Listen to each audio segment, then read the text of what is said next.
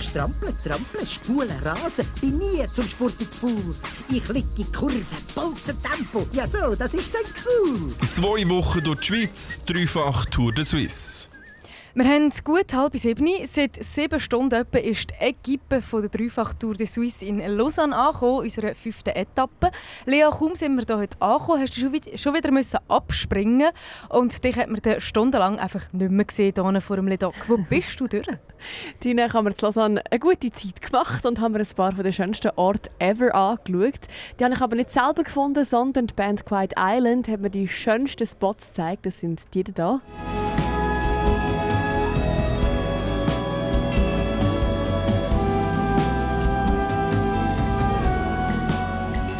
Es gibt aber einen kleinen Haken, Quiet Island, die sind nämlich eigentlich aus Genf.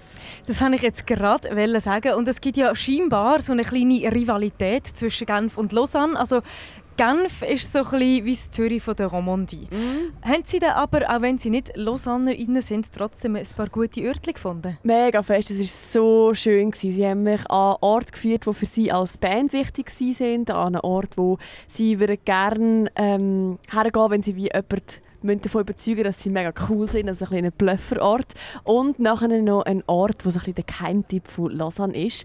All die schönen Orte siehst äh, jetzt dann auch noch auf Insta, auf dem Dreifachkanal, wo wir dann all die schönen Orte abklappert haben. Dann sind wir noch auf der Terrasse von einem Kaffee gehockt und haben miteinander noch ein bisschen plaudert. Die Louise und die zwei Julien von Quiet Island sind wir nämlich mit mir unterwegs gewesen. Das sind zwar nur drei Viertel von der Band, aber sie haben mir gerade von Anfang an erklären in welchem Stadium vom Bandleben Leben das sie jetzt gerade sind. Also kurz vor dem Durchbruch oder eher so auf dem absteigenden Ast oder gerade am Päuseln und so weiter und so fort. Und ich schlafe wir lassen dich einfach in das Interview rein. On a career level, I don't like it's complicated to, to talk about it because I think it's really hard to make it as a professional artist and make a living out of it.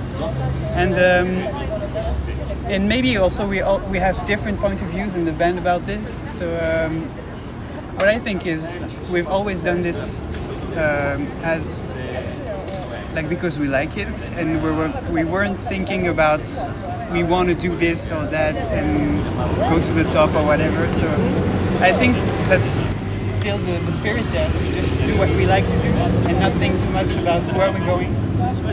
And we were, we're lucky enough to have a lot of stuff happening to us without even trying too hard so that's pretty lucky with this i think I mean, I guess the main objective for us is just to keep making things that stimulate us and that like make us excited about what we're doing. Obviously, the fact that we've been around for a while now, it makes a lot of things much easier. So we're kind of established on a certain, at a certain level in the, in the Swiss scene, I guess. Like winning the prize, like the Demo Tape Clinic, certainly has helped even get us gigs um, in, in different parts of Switzerland that we wouldn't maybe wouldn't have had otherwise. Also, the fact that we joined um, the Red Brick Chapel Collective has been a great push for us because, I mean, it's also about uh, being part of a community, especially in a scene, in a music scene like Switzerland, which is small. Like making those connections, it keeps us really excited and meeting people that inspire us. I guess that's also the whole point for me. So being part of a band that I that is great. That is like great on a personal level because it's stimulating, but also being part of this bigger thing that is a music scene.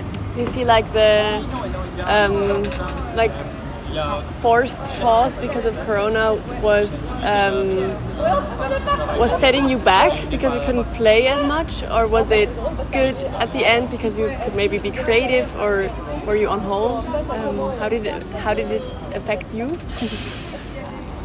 Huh? Yeah, we were going to release an EP, yeah, right.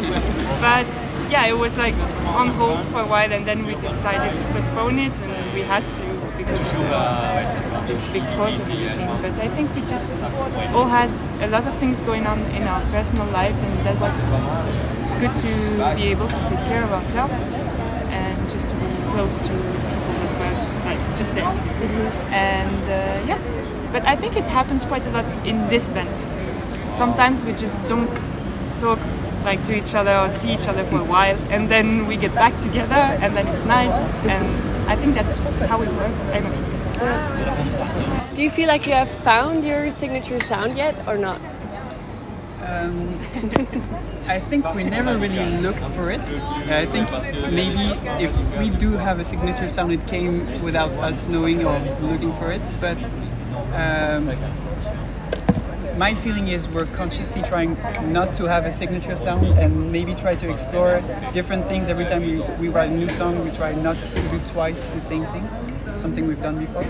Um, so, yeah, I don't think we found it. I think we have a specific sound because we all sing and our voices together blend in, blend in a certain way and we can't do anything about it so we, we can't change our voices that's the one thing we can't change so if if there was a signature sound maybe that would be our voices but uh, yeah I don't think we found it I think that's a really interesting question also because beyond the, the sound, I mean, the way the band has evolved on a personal level for every one of us has kind of shaped this sound a lot.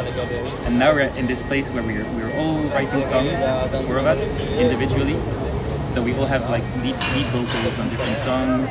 And that's changed a lot because the band started in a very different way. Some people were less on the forefront with the, with the vocals now we're kind of letting each, other explore all of our own different little ideas and kind of how to work that within, within the whole band setting. And uh, so I'm excited to see where this takes us because I feel like we're just always playing with that different, these different dynamics within the within the band. And uh, we were thinking about a way to present ourselves when uh, doing the, preparing the release of the, the EP. And for the first time, we thought about ourselves as maybe we could say we're a collective of songwriters instead of just a band, because I think it's quite. It's not that often that bands have four people writing and four, four equal people bringing songs and having authority over their own songs. So maybe a good way to, to think about us even for myself, is to think of us as, uh, four songwriters working together to, to shape the songs and, and play them live instead of a band with like a leader or two leaders. The way you work as a band doesn't. Are there not any kind of like rivalries around about like who gets to play or who gets to put uh, these songs out or there are these uh, people who do it better than the other ones and i want to play or i want to sing more often at the shows and stuff. Are there no rivalries around?